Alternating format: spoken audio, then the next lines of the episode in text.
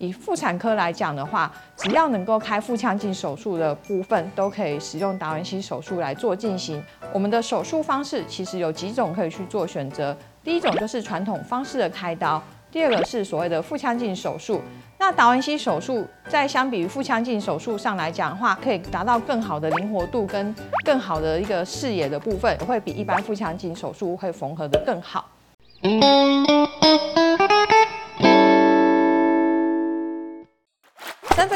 堂，让您更健康。我是妇产部简宏儒医师，今天要来跟大家分享的题目是达文西手术在妇产科的应用。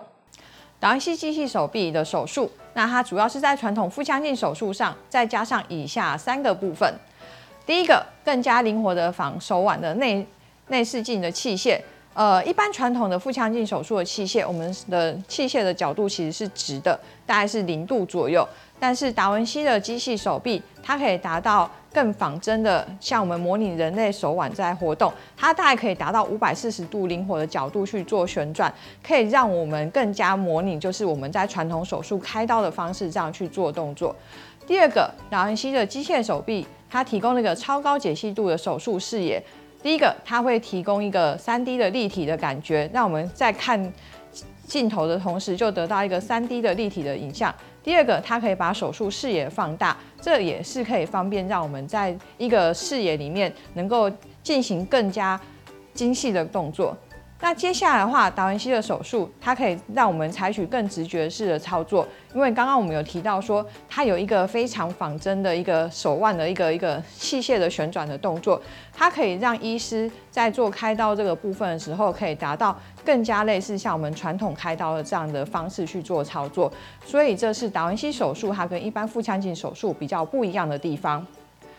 所以我们有哪些手术适合达文西手术呢？以妇产科来讲的话，只要能够开腹腔镜手术的部分，都可以使用达文西手术来做进行。那常见的腹腔镜的手术有哪一些呢？哦，比如说像子宫切除啊，或是卵巢肿瘤切除，或是子宫肌瘤切除，或是一些骨盆腔里面有一些粘连，我们需要去做分离的部分。或者是子宫内膜异位症的手术，那我们等一下再详细的介绍。那或者是一些癌症的分期手术，像早期的子宫内膜癌等，或者是像输卵管，我们需要做重新的吻合，或者是做整形的部分。那或者是说像子宫脱垂跟阴道脱垂，我们需要去做悬吊，这些手术其实都可以考虑用达文西的手术来做进行。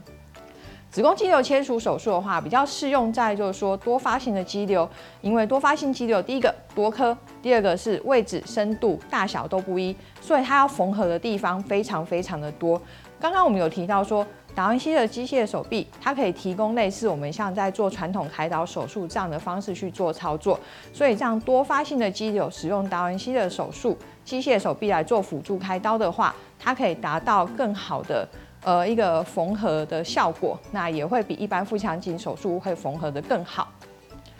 接下来是子宫内膜异位症的部分。子宫内膜异位症，它其实就是一个会造成容易慢性发炎的状况。那它主要会产生在几个地方。第一个，它产生在卵巢上，就会造成巧克力瘤，就是我们常听到巧克力瘤这个部分。如果它产生在子宫上，就会产生子宫肌腺症，或者是说它在骨盆腔里面发生，那它很容易跟骨盆腔附近的组织，像一些肠子的部分，或是像一些其他的地方，它很容易产生粘连的这个状况。如果我们使用达文西手术来做治疗的话，那第一个，我们对粘连的部分，我们可以得到更良好的视野，那更精细的手臂。更精细的一个器械的部分去做操控，那另外的部分的话，因为它的它的视野可以让我们看得更清晰，所以它可以达到比腹腔镜手术来讲更好的效果。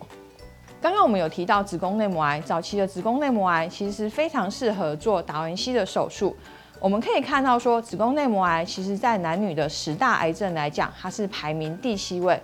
主要是因为近年来饮食西化，所以子宫内膜癌的发生率节节上升。主要最常见的一个现象其实是不规则出血，最常见的不规则出血，不管是停经前或停经后，其实都会发生。这也是让子宫内膜癌比较容易早期发现的原因。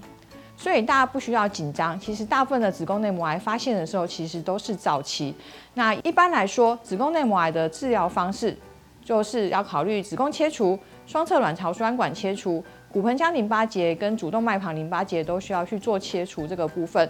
我们的手术方式其实有几种可以去做选择，第一种就是传统方式的开刀，第二个是所谓的腹腔镜手术，那也可以包含腹腔镜手术跟呃达文西手术这样来去做进行。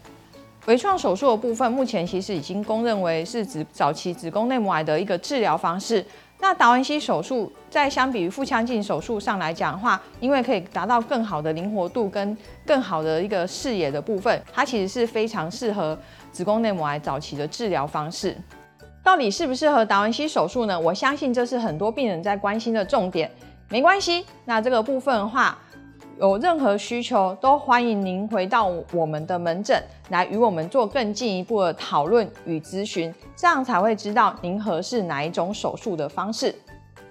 三分钟医学堂，让您更健康。欢迎按赞、订阅、分享、开启小铃铛。张基也有 Podcast，欢迎大家收听。我是妇产部简宏如医师，我们下次见，拜拜。